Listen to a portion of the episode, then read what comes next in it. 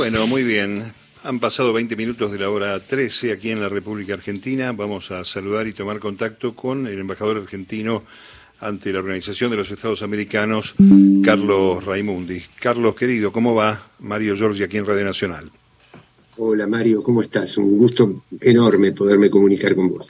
Bueno, igualmente hay este, algunas noticias que vale la pena destacar en el plano internacional continental. Es este, la decisión ayer del Senado de Brasil para la incorporación finalmente de Bolivia al Mercosur, ¿no? Es un dato eh, sustancial en la historia del Mercosur, Carlos. Sí, finalmente, ¿no? Hubo, muchos intentos, nunca se había terminado de completar, así que es un dato interesante y positivo, alentador dentro de un panorama tan difícil que, que tenemos, ¿no? Porque mm, vos sabés que el, mundo en este momento no es el mismo de hace unos cuantos años. Hay dos grandes bloques en disputa, es decir, ya no hay un solo modelo mundial como había. Eh, ha emergido Asia como, una, como un centro de poder y, y hay una disputa con, con los Estados Unidos, con el capitalismo occidental, entonces, si América Latina se presentara como un bloque unido, sólido, frente a tantos desafíos del, comercio, del avance que han tenido los, los grandes servidores, mejor dicho, las grandes empresas que controlan a los servidores de la tecnología digital, los algoritmos, si América Latina se presentara unida frente a toda esa, esa disputa, eh, podría conseguir muchas cosas porque somos extremadamente codiciados. En este momento la tecnología necesita litio, necesita semiconductores que están en, Taiwán, en, en, la zona del Índico, del Pacífico, litio que tenemos nosotros. Entonces las grandes superpotencias se disputan. Y si nos encuentran divididos, entonces negocian con un país chiquitito por un lado, con el otro por el otro, en cambio, un bloque sólido eh, sería extraordinario, pero eh, este retroceso de, la Argentina nos va a tener que hacer pensar y actuar con mucha inteligencia, porque imagínate que cuando estamos a punto de conseguir esa, esa integración, eh, tenés un presidente que te dice que va a romper relaciones con el país que tendríamos que tener relaciones más sólidas. Ahora, obviamente, se está volviendo atrás, viste, fue la, que va a ser canciller, fue a Brasil, se reunió con el canciller de Brasil, le dijo, mire, no le haga tanto caso a este hombre, que, las cosas no son tan así.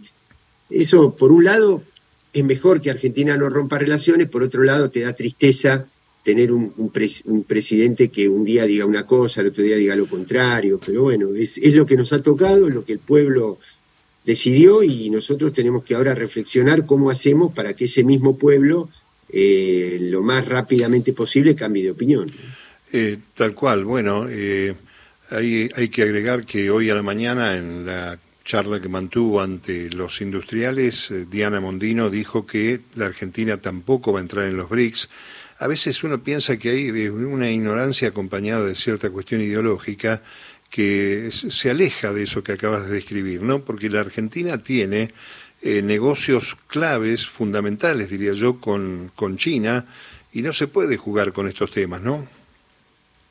Bueno, lo que pasa es que, claro, lamentablemente, y en parte en buena medida por, por, culpa nuestra, eh, el pueblo se pronunció de una determinada manera.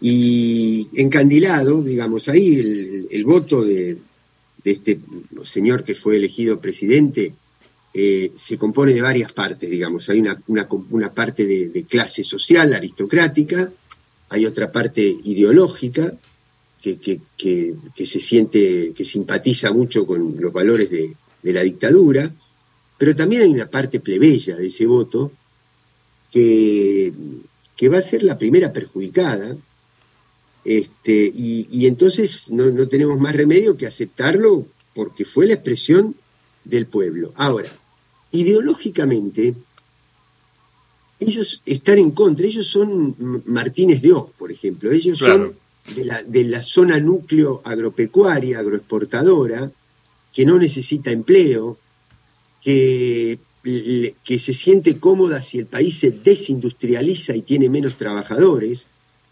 Entonces, la, nueva canciller o la futura canciller, Mondino, dijo que había algunas cosas con China que iban a seguir la exportación de commodities, la exportación de productos primarios, y otras cosas con China que no iban a seguir. Se refiere a qué?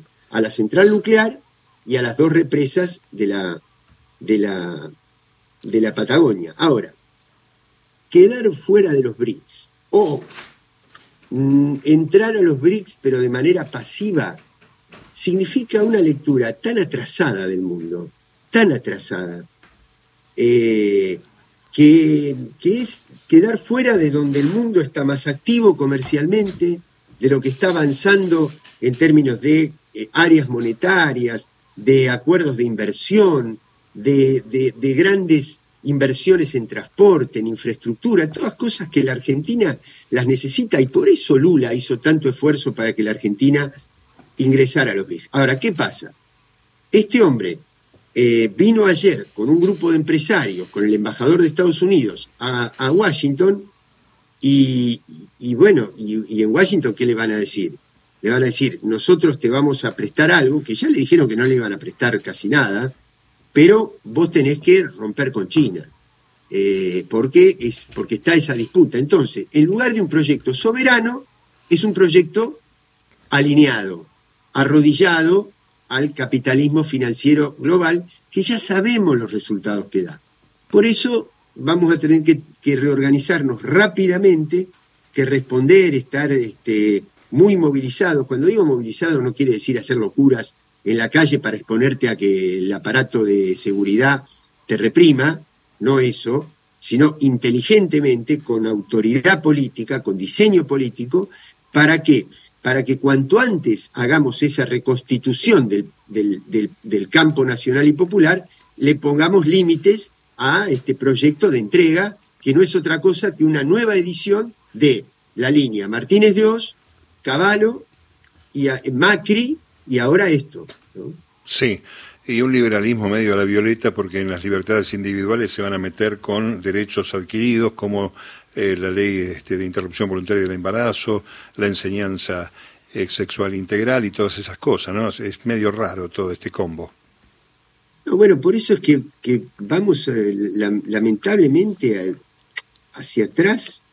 hay una parte del mundo donde está creciendo estas, estas este, tendencias antiderechos, pero, el, pero la historia no, la, no se la puede detener, digamos, y la historia implica que las personas, que las minorías, las diversidades, todas tienen que tener derecho, no tienen por qué estar humilladas, eh, no, no, han elegido la misma orientación sexual que yo, bueno, listo, forma parte de la pluralidad, de la democracia, eh, tarde o temprano lo vamos a tener que entender, yo creo que vivimos una pesadilla porque hicimos tan mal las cosas, Mario, tan mal las cosas, que permitimos que esto creciera. Y ahora, bueno, repararlo va a ser, va a ser más, más difícil, pero yo no, no me enojo con la gente que no votó lo que yo creía que había que votar, sino que tengo que entender las razones que hubo, hay que entender los motivos que tuvieron y trabajar sobre esos motivos, porque hay muchos sectores que votaron a la fórmula de Milei Villarruel y que hoy se tienen que aguantar este acuerdo con el macrismo, pero que los quiero representar yo, no se los puedo entregar. A mí, sinceramente, con los que coquetean con los represores, no me interesa dialogar ni un poquito. Ahí sí tengo una grieta eh, mm, absoluta. Ahora, con, los sectores de la, de la economía informal, con los jóvenes, que no les llega la democracia igual que a nosotros, por una cuestión generacional, yo tengo que dialogar con ellos y tratar de recuperarlos para que lo más pronto posible vuelvan a formar parte del campo nacional y popular. Tal cual. ¿Cuándo termina la gestión allí en la OEA? Bueno, por ley, un embajador político, un diplomático de carrera, continúa en su representación hasta que la Cancillería diga lo contrario. Pero el embajador que representa políticamente al gobierno, no que es diplomático, porque en mi caso yo no soy diplomático de carrera, termina junto con el mandato del gobierno que le dio la confianza.